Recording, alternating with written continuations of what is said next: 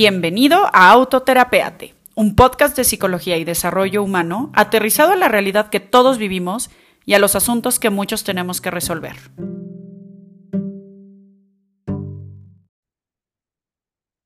Hola, hola, bienvenidos a todos a un episodio más de Autoterapeate Podcast. Yo soy Luga Ballesteros y el día de hoy quiero eh, trabajar un tema, la verdad le estuve dando como muchas vueltas a qué podíamos hablar, porque mm, me venían como sí algunas ideas, inspiraciones y demás, pero no lograba como armarlas del todo. Y había una metáfora, hay una metáfora que compartí recientemente en redes sociales, que la verdad es que es todo un reto cuando comparto videos en Instagram, porque la mayoría que tienen como cierto formato me dejan nada más hacer un minuto y medio. Y bueno, de repente quiero explicar muchas cosas y me cuesta trabajo, entonces tengo que hablar rápido, tal, y siento que de pronto pueden perder un poquito la profundidad, y pues bueno, para eso es el podcast y quiero hablar de, de, esa metáfora y quería buscar la manera de cómo darle un poquito más de, de, material, un poquito más de carnita y entonces pensé en cómo con qué me podría ayudar para seguir profundizando en el tema, porque algo que yo quiero hacer como muchísimo énfasis es que mm, disfruto enormemente de hablar, creo que tengo una buena capacidad como de transmitir las ideas y demás, pero lo que es totalmente innegable es que soy la suma de mis maestros, de mis libros, de mis películas, de mis reflexiones, de las personas que me rodean.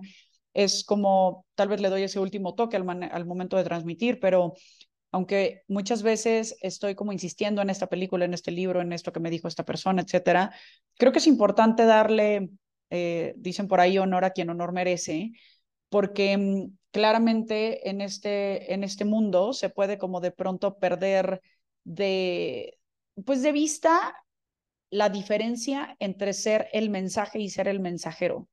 Hace tiempo me dijeron esta frase y me parece bien importante, porque cuando estamos en un lugar de poder y en un lugar de, de autoridad y tal vez de influencia y demás, puede resultar relativamente fácil de repente comprarnos desde el ego, que es bien traicionero y demás, como que somos esa persona que está cambiándole la vida a otras personas. Y la realidad es que pues no como tal, tal vez somos solamente un recurso que al final usa la persona para transformar su propia vida, pero no es así. Por ello, quiero como subrayar que hoy me voy a basar en, en para varias partes del podcast en el libro que se llama Desapegarse sin anestesia de Walter Rizzo. Walter Rizzo a mí me fascina, es un autor tremendamente eh, simple que no por ello es fácil, ¿ok? ¿A qué quiero llegar con esto? Walter Rizzo es un psicólogo argentino que tiene muchísimos libros, muchísimos, y tiene una manera de transmitir las ideas tan simple, tan digerido, tan de, una manera como tan fluida que resulta fácil de leer, pero no por eso eh, pero no por eso fácil de digerir o de asumir, ¿no? Porque al final está dándonos un chorro de verdadazos y que cuando los vamos leyendo y demás dices, madre de Dios, ¿no? Recuerdo que mm, una persona en algún momento estaba leyendo el libro de, de Amar, eh, eh, Amar o Depender, que es un libro de Walter Rizzo, y, este, y me acuerdo que literal forró el libro porque le daba vergüenza estarlo leyendo en público, ¿no? Porque al final, pues sí son estos libros un poco como de crecimiento personal y demás, que pueden tener dosis muy fuertes de verdad, que puedan ser dolorosas, angustiantes e incluso vergonzosas. Pero bueno, Walter Rizzo de verdad lo recomiendo enormemente, creo que tiene un montón de material súper útil. Yo llegué a él por el libro Manual para no morir de amor, en una vida que yo estaba muriendo por amor, y la verdad es que me ayudó muchísimo a sortearlo y pues de ahí he revisado otros más de él. Este libro se llama Desapegarse sin anestesia y es un libro que habla mucho del tema de la independencia emocional lo habla desde diferentes lados. De hecho, los, los últimos capítulos hablan de el apego a las emociones, el apego a la virtud, a las sustancias, al físico, al trabajo, al pasado, al internet, etcétera, ¿no? Como a todos esos este, contextos o, sustancias a las que nos podemos llegar a, a apegar. Pero en general el libro, eso ya es como el final, ¿no? Como cuando habla muy puntualmente de cuando estás apegado a algo en específico. Pero en general el libro primero habla del apego en general como, como, todo un proceso humano, cómo se desenvuelve y demás. Y antes de empezar como con las ideas del libro, me gustaría decirles cuál es esta metáfora famosa que les he estado diciendo en los últimos minutos, que para mí ha sido muy útil de, explicar y espero hacerlo de la mejor manera.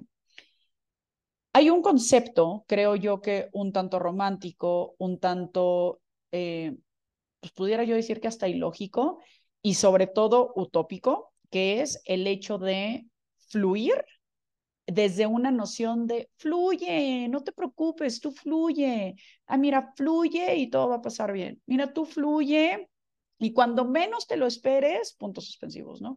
Te vas a embarazar o va a llegar esa pareja o va a llegar ese trabajo, va a llegar tu casa que tanto has querido o vas a tener el cuerpo que quieres o vas a, no, o sea, como un tú fluye.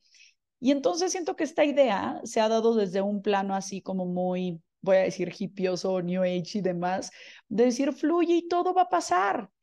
Y a ver, sí fluye y todo va a pasar, pero atención, no todo va a pasar armoniosamente. No todo va a pasar sin conflicto alguno, no todo va a pasar sin tropiezos o raspones en el camino. Aprender a fluir, que es algo que hemos revisado en otros episodios, aquí hago como nota al pie del episodio que habla de, de impermanencia y espiritualidad, es un episodio donde lo trabajamos mucho. La vida es impermanente, las cosas van a pasar sin duda, lo bueno y lo malo. Por eso a lo bueno hay que ponerle atención y a lo malo hay que agarrarnos de la esperanza de pensar que va a pasar eventualmente. Pero de ninguna manera nos tenemos que confundir pensando que que va a pasar, o sea, que eventualmente se va a terminar, no significa que sí nos va a pasar, que sí nos va a doler, que sí nos va a confrontar, que sí nos va a impactar, ¿no? La enfermedad, la tristeza, la vergüenza, la decepción, la frustración, el miedo, todas esas emociones displacenteras nos van a pasar en la vida.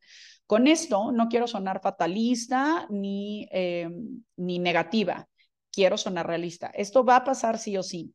Hay personas que erróneamente de pronto llegan a terapia como buscando el que les dejen de pasar estas cosas. Y pues bueno, sería la cosa más poco ética de mi parte decirles, claro, aquí vas a resolver eso, porque no estamos vendiendo eso, no estamos vendiendo dejar de ser humanos, ¿no?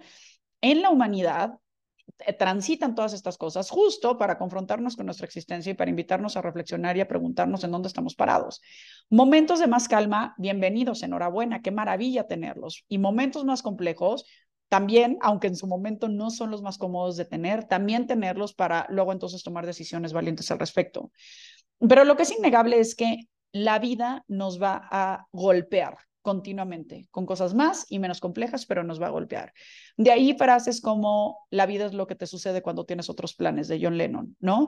Esta parte como decir, sí, tú tienes como toda una historia y de repente todo va a cambiar y de repente cosas tan sencillas como que el tráfico no te dejó llegar a una cita o cosas tan complejas como la muerte de un familiar. Esto va a pasar y no quiero sonar ni fría ni poco empática con el tema, simplemente asegurar que el, el, el camino del desarrollo personal, espiritual, de transformar tu manera de ver la vida, no va en negarte a ellas o en creer que el día que te pasen no te van a doler ni a lastimar, sino en cómo transitar en ellas de una manera un tanto menos dolorosa y nociva, ¿no? Entonces, regresando al concepto de fluir, si nosotros pensamos en el fluir, vamos a pensar como si estuviéramos en una alberca, en un hotel boutique, en eh, Tulum con una piña colada en la mano y sin ningún problema de por medio. Y estamos entonces fluyendo en agua, ¿no? Porque tal vez la parte de fluidez nos conecta mucho con un líquido, entonces con, ¿no? Así. Pues claro que fluir se antoja, ¿no? Pero mi, mi metáfora personal es que fluir en la vida es más como fluir adentro de el caos de un río, ¿ok? Y no porque haya caos, no deja de ser estar fluyendo. Es decir, tú estás en el río, y vamos a pensar que estás haciendo los rápidos de Veracruz, ¿no? Y vas hecho la madre y de repente te pega un tronco y de repente te revuelca la misma corriente del río y de repente te golpeas contra una esquina y ta, ta, ta, pero también de repente hay pedazos tranquilos y planos y hay pedazos que pueden ser gozosos, que te pueden implicar respirar, que te pueden implicar darte energía para todos esos momentos eh, más complejos que has tenido, pero más adelante te vuelve a pegar algo, etcétera, ¿no? O sea, pensar la vida como en un fluir dentro de un río que de por sí trae sus implicaciones conflictivas, dolorosas, complejas, pero también trae sus implicaciones eh, cómodas, disfrutables, de gozo. Solamente hay que ponerle atención a ambas cosas para que no tu balance de resultados del día solamente sean los troncos que te pegaron, sino también los momentos de calma que tuviste, ¿no? Ahora, aquí vamos a empezar a hablar de apego. La bronca con mucho la sugerencia de decir fluye es que hay personas que se aferran a no querer entrar en el caos del río, cuando, por cierto, de por sí viven en el caos del río. Es decir, Te aferres o no te aferres, vives en los retos de la vida, los buenos y los malos. Ahí estás, ¿no? Pero cuando te aferras, es como no dejarte ir en ese flujo natural en donde las cosas de repente son mejores o peores, ¿no? Entonces te apegas a la idea de resistirte frente a aquellas cosas que te son dolorosas. Otra vez, resistirte a que una relación de pareja terminó, resistirte a que te corrieron de tu trabajo o a que tu negocio de emprendimiento no funcionó, resistirte a que una persona cercana está enferma o ha fallecido, resistirte a que estás envejeciendo, resistirte a que te lastimaste tú, ¿no? Personalmente o te enfermaste tú resistirte a que tus hijos están creciendo y te da cierta nostalgia. Todas esas resistencias es ir en contra del flujo natural de la vida. Eso es lo que quiero decir. Porque el flujo existe, te trepes o no te trepes, de cualquier manera estás adentro. Pero ahora si imaginamos que estás en este río y no te quieres trepar porque hay resistencia y porque hay una palabra clave que es negación de lo que está ocurriendo, pues estás literalmente emberrinchado, ¿no? La descripción más simple y más clara con respecto a un berrinche, que no es exclusivo para nada de niños, es la negación de la realidad. Es estar en una distonía y en conflicto con que algo está ocurriendo como está ocurriendo. Imagínate un niño en una fiesta de cumpleaños a las 7 de la noche con las luces apagadas, con el guardia en la puerta viéndote como que a qué hora se van, señora, y el niño diciendo, ya me que no se queda la fiesta. Y es como, ya se acabó. O sea, no tengo otra manera de explicártelo. Tenemos la luz apagada, güey. Ya vámonos, ¿no? Así es el berrinche del niño, súper tangible, en el compramesto, en el no quiero ir a la escuela, en el no aceptar la realidad. Y así se ve exactamente igual el berrinche en el adulto, cuando dice, no quiero que me pase esto, que por cierto me está pasando. No quiero que me vaya a pasar esto, se llama ansiedad y es otro tema y ya lo vimos con Sara y seguramente más adelante profundizamos pero no quiero aceptar algo que ya está pasando, se llama negación, ¿ok? Y se llama resistencia. Y todo esto surge, esta resistencia y negación surgen a partir de un apego, de un apego poco saludable que nos dice, yo no puedo soltar esto, que la vida naturalmente me está pidiendo que abra el puño y suelte eso que yo tenía en la mano, que es todos estos contextos de los que hablábamos. Si regresamos a la metáfora y esta imagen del río, es como si esa persona que se apegó está agarrándose de un tronco, insisto, adentro del río. No se sale del río, porque no se puede salir del río. El río sigue, porque esa es la vida. Pero se agarra de un tronco y dice, a mí no me van a soltar de aquí. Yo me quedo con esta pareja, yo me quedo con este trabajo, yo me quedo con este cuerpo, yo me quedo con esta salud, yo me quedo con este familiar. A mí nadie me lo quita. Y entonces ya la persona tiene dos problemas. El, los golpes y el relajito que de por sí traía el río gratis, ¿no? Que, que nadie pidió, que nadie solicitó, simplemente así venía la vida, ya con algunos conflictos, ¿no? Pero además trae el conflicto de estarse fatigando de estarse drenando de energía, de estarse irritando a través de estar agarrado de un tronco y de no permitirse fluir y de estarse jalando a través de él, mientras además le siguen pegando los troncos que de por sí venían, o los cocodrilos, o las piedras, o, la lluvia, o lo que sea que esté afectando al, cauce del río. Pero entonces yo no me dejo fluir porque me estoy agarrando y entonces estoy muerto de cansancio, resistiéndome a eso que ya está pasando, más de por sí el caos que me trae la vida. Hablar de esto me parece importante porque Claro que cualquier persona, como un mecanismo de defensa del yo, se llama técnicamente, ¿no? Que pues creo que su nombre lo explica, una forma de defendernos a nosotros mismos. Tenemos un montón de mecanismos. Ojalá que algún día invite a un psicoanalista que nos los explique porque son súper interesantes. Pero bueno, uno súper básico y que creo que además es muy fácil de entender es la negación, ¿no? La negación es el no puedo creer, no me digas, no puede ser, ¿no? O sea, esa es la negación y es muy simple de entender. Y, insisto, es un mecanismo de defensa del yo cuando de entrada te dan algún diagnóstico o alguna noticia o alguna conclusión o veredicto que te hace, que te genera pánico, que te hace pensar en consecuencias terroríficas o que ni siquiera te deja de pensar en las consecuencias porque dices, no puede ser que esto esté pasando, ¿no? Sea, en el momento que vives esa negación es natural, es un proceso totalmente genuino del pensamiento para de alguna manera amortiguar el madrazo que te acaban de dar. Pero quedarte pegado en él no puede ser y no está pasando y entonces yo voy a ir a buscar y yo voy a decir y yo me voy a pelear y yo voy a tal y entonces, ¿no? Ya es un proceso que ya está un tanto eh, tóxico en el sentido de esta parte de desapego y de, fluidez, ¿no?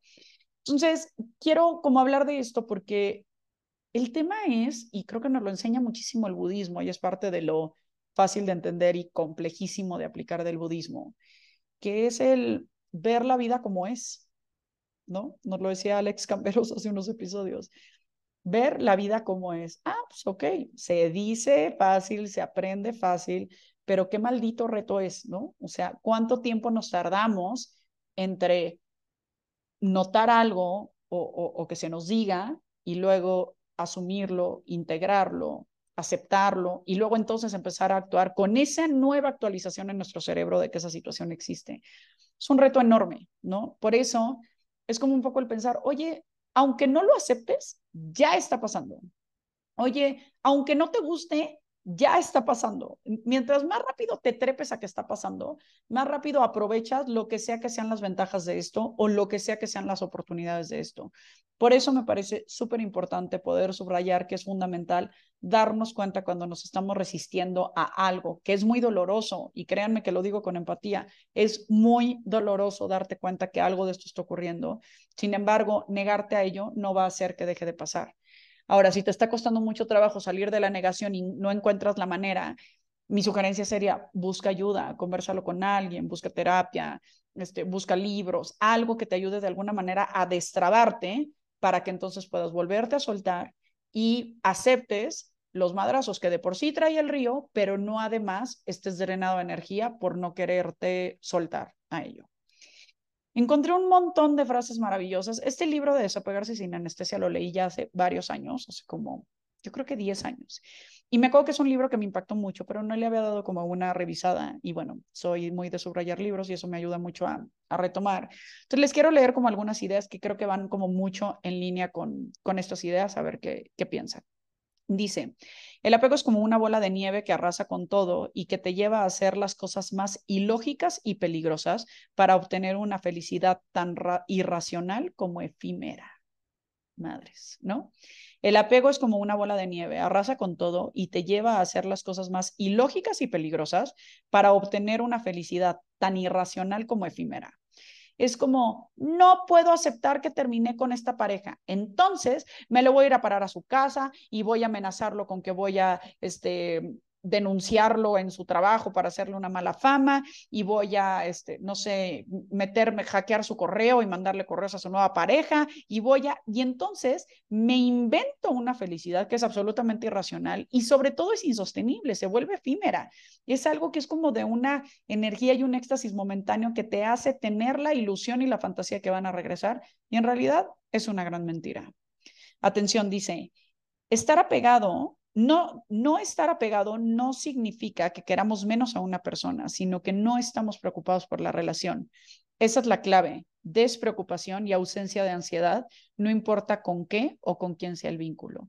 Y esto pues es un reto enorme a revisar en tus relaciones de todo, de hijos, de pareja, hacia padres, hacia hermanos, hacia el trabajo, hacia lo que sea. Es como decir, a ver, gozo de vivir esta relación. Sería muy triste que esta relación terminara pero puedo seguir adelante cuando eso ocurra. Y recordártelo, porque además puedes, ¿no? Pero si tú te estás pensando, si no me muero y si no, no se puede, que va mucho con el tema de codependencia que hablábamos en el episodio anterior de sin ti me muero, pero sin ti, Pedro Suárez, no sin la capacidad de sentir amor o de sentirme este, acompañada. No, no, no. Sin ti, Pedro Juárez. Si te vas, ¿no? Te, te, te, te mato, ¿no? Así. Entonces, luego dice aquí una cosa hermosa que viene de una de una anécdota, ¿no? Que les voy a leer la historia, porque también eh, Walter Rizzo, al igual que Jorge Bucay, también psicólogo argentino, cuentan muchas historias hermosas. Dice, un peregrino que había renunciado a todos los bienes materiales, y entre paréntesis dice saniasi, que es un, un, como una práctica, ¿no? Arribó a las afueras de una aldea y acampó bajo un árbol a pasar la noche. De pronto llegó hasta él un habitante de la aldea y le dijo que le entregara la joya que guardaba. Y agregó, el señor Shiva me apareció en los sueños y me aseguró que si venía a las afueras de la aldea, encontraría a un ser iluminado que me daría una piedra preciosa y que me haría rico para siempre. El peregrino buscó, rebuscó en su alforja, extrajo un diamante y dijo, debe ser este. El aldeano tomó la piedra y quedó asombrado por el enorme tamaño de la misma. Soy el más rico, gritó de alegría, y se marchó. Pero cuando se acostó no pudo dormir. Pasó la noche dando vueltas en la cama, ya que una idea fija no lo dejaba en paz. Al día siguiente, cuando apenas amaneció, fue a despertar al peregrino que dormía bajo un árbol y le comentó, Dame la verdadera riqueza, aquella que te permitió desprenderte con tanta facilidad del diamante. Esa es la que quiero. Qué lindo, ¿no? Me encanta. Y aquí justamente cierra él un poco diciendo que nada ni nadie nos quite la esencia y nos quite el sueño. Otra vez, escucha fácil, pero es todo un reto, ¿no? Es como aprender a disfrutar las cosas sabiendo que son transitorias y desarrollar un estilo de vida fundamentado en la independencia emocional. Esto otra vez es como todo un reto porque mm, al final somos seres interdependientes de manera funcional, de manera transaccional, de manera emocional, de manera relacional, pero es acordarte e insistir en esa parte de la propia independencia que, que, tú llevas a partir de sentirte una persona como mucho más en, en desarrollo. Ahora, dice aquí, y esto es clave porque si no, luego entonces sentimos que estamos apegados a todo y no estamos apegados a todos. O sentimos que tenemos ansiedad y no necesariamente. O sentimos que estamos deprimidos y no necesariamente. Es decir, todo tiene tonalidades y todo, todo tiene gravedad, ¿no? Recordemos que hace unos episodios hablábamos de frecuencia, duración, intensidad como factores clave para decidir cuándo ya algo nos está haciendo daño o cuándo es algo transitorio, humano, natural y no hay lío con ello. Dice, recuerda que el deseo por sí solo no es apego se necesita el enganche, la obsesión y la incapacidad de renunciar a él. ¿Ok? Entonces, el deseo así se me antoja estar con esta persona, disfruto ir a este lugar, amo mi trabajo, etcétera. Este deseo, estas ganas de estar ahí, no es apego. Se vuelve apego cuando hay enganche, obsesión e incapacidad de renunciar a él. Ahí es cuando ya estamos percibiendo más esta parte de el apego. Algo que hace poco me platicó mi tío, que me pareció hermoso, es que Epicuro, que era un filósofo griego, fue, es como conocido actualmente desde una teoría de que él habló del tema del placer. Y como todas las palabras tienen una connotación y significado contextual y dependiendo de la época y demás, de pronto se ha tergiversado este punto de vista con respecto al tema placer, como pensando que era casi, casi Calígula, ¿no? Este filósofo que tal vez hablaba del placer desde el sexo, las drogas y el rock and roll, y nada más erróneo que esto. Lo que me explicaba mi tío, que me pareció muy interesante, es que Epicuro todo lo contrario. Él hablaba de que mientras más desapego tuviéramos de todas esas cosas que nos distraen del placer de existir, del placer de vivir, del placer de pensar, entonces más felices vamos a ser. El placer verdadero de no necesitar, el placer verdadero de no ponernos en esa vulnerabilidad eterna de que cuando algo nos falte nos duela. Es un poco la historia del diamante. Mientras esta persona no tenía el diamante, pues no había angustia en su vida, pero cuando no puede dormir para que no pierda el diamante, entonces el problema fue tener el diamante, ¿no? Entonces es un poco buscar esa, esa forma de vida en donde desde donde nutro mi, mi gozo, mi placer existencial, no desde las cosas de afuera. Entonces, justo aquí es, mientras menos necesidades tengas, más libre serás. Es como esta parte de disfrutar todo lo que nos rodea desde estos lugares más conscientes y más, eh, más, más sencillos, voy a decir. Ahora, hay un punto que se vuelve súper importante, que así como les decía que hay personas que llegan a terapia buscando dejar de sufrir y de que les duele y de que les moleste, y etcétera, y que me parece algo totalmente eh, Em, pues falto de, de posibilidad, ¿no? Hay que entender una cosa, eso que te parece lo peor que puede ocurrir, puede ocurrir. O sea, sí existe, pues, o sea, no es un tema de optimismo irracional y decir, no te preocupes, hombre, tú fluye y nada va a pasar. ¿Se acuerdan? No, no va por ahí. O sea, no es un concepto de nada malo va a pasar o no te preocupes, todo va a salir bien, que es un muy mal manejo que le damos a las enfermedades, a la muerte, a los rompimientos de parejas, a los, eh, a perder un trabajo, a todos esos eh, eventos que son dolorosos, de pronto es un no te preocupes, no creo que pase, la gran realidad es que sí puede pasar. Ahora, ¿hasta dónde lo llevas? Y si todo el tiempo piensas en ese lugar catastrófico, entiendo que te pares como en un poco en un lugar de posibilidad y de, y de, y, de, de optimismo, ¿no? Pero detenernos a ver que en realidad lo peor sí puede pasar y entonces, ¿qué pasaría entonces? Sí, sí pasa. Y ahí te paras en un lugar de posibilidad, de solución y de caminos para, para resolver. es aceptar que, aceptar que lo peor que pueda ocurrir no es negar el poder de decisión que tienes, sino marcar tus límites y humanizarlo. Tampoco es atraerlo, tampoco es ser ave de mal augurio. O sea, considerar que algo malo puede pasar y darle solución es la manera más madura de ver las cosas que están pasando en la vida. No es decir, ay, cállate, no cállate la boca, toca madera, no vas a decir eso tan feo. Puede pasar, ¿cómo podemos hacer para prevenirlo? Y luego entonces seguir adelante en la vida. ¿No? Es comprender hasta dónde deben llegar tus esfuerzos y se justifican para entonces hacer algo al respecto y no estar todo el tiempo como en esta, otra vez, o pesimismo ya irracional y ansioso, u optimismo irracional e inmaduro, ¿no? Es retar, cuando ya tengas esos temores, es también retar un poco cómo les podrías hacer frente, porque entonces eso puede fortalecer tus capacidades de autoestima, de, mm, de fortaleza personal, de todas esas como diferentes eh, herramientas que ya tienes para enfrentarte a estos conflictos. Entonces, verlo desde ahí puede ser como mucho más afortunado. Ahora, tenemos que ubicar algo, y esto suma a esta parte de, mm, de Epicuro, que es el iluminado está hastiado de lo material, está hastiado de las sensaciones, de las percepciones, de las trampas de la mente. ¿Ok? Para acceder a este lugar de iluminación, que ojalá fuera así un destino que compras en Volaris, no, pero no lo es. Este programa no está patrocinado por Volaris, se me ocurrió de pronto. Es como el darte cuenta que la iluminación o el desapego o el desarrollo personal o el desarrollo de conciencia o la capacidad de amar o el transitar en la vida es un proceso que no tiene ni punto de partida ni meta de llegada es como algo que se mantiene y entonces de pronto el desapego que generaste frente a algo, ahora es el desapego que la vida te está invitando a generar en otra cosa y demás. Pero es darte cuenta, y cierro con esto, que al final las cosas siguen fluyendo, siguen ocurriendo, que la fluidez no es necesariamente simpleza, también trae complejidad, pero en la medida que asumamos esa complejidad y simpleza como parte de una sola vida, podremos enfrentarla con todos sus colores, con todos sus sabores y con la madurez y la conciencia que esto implica. Gracias por escuchar este episodio. Por favor, si te gustó, compártelo con alguna persona que creas que le pueda ser útil. Suscríbete al podcast. Avísame si tienes algún tema que te gustaría que tratáramos por aquí. Y nos vemos para la siguiente sesión de entrevista. Vamos a ver qué sorpresa nos tiene el siguiente episodio. Les mando un beso enorme y que estén bien.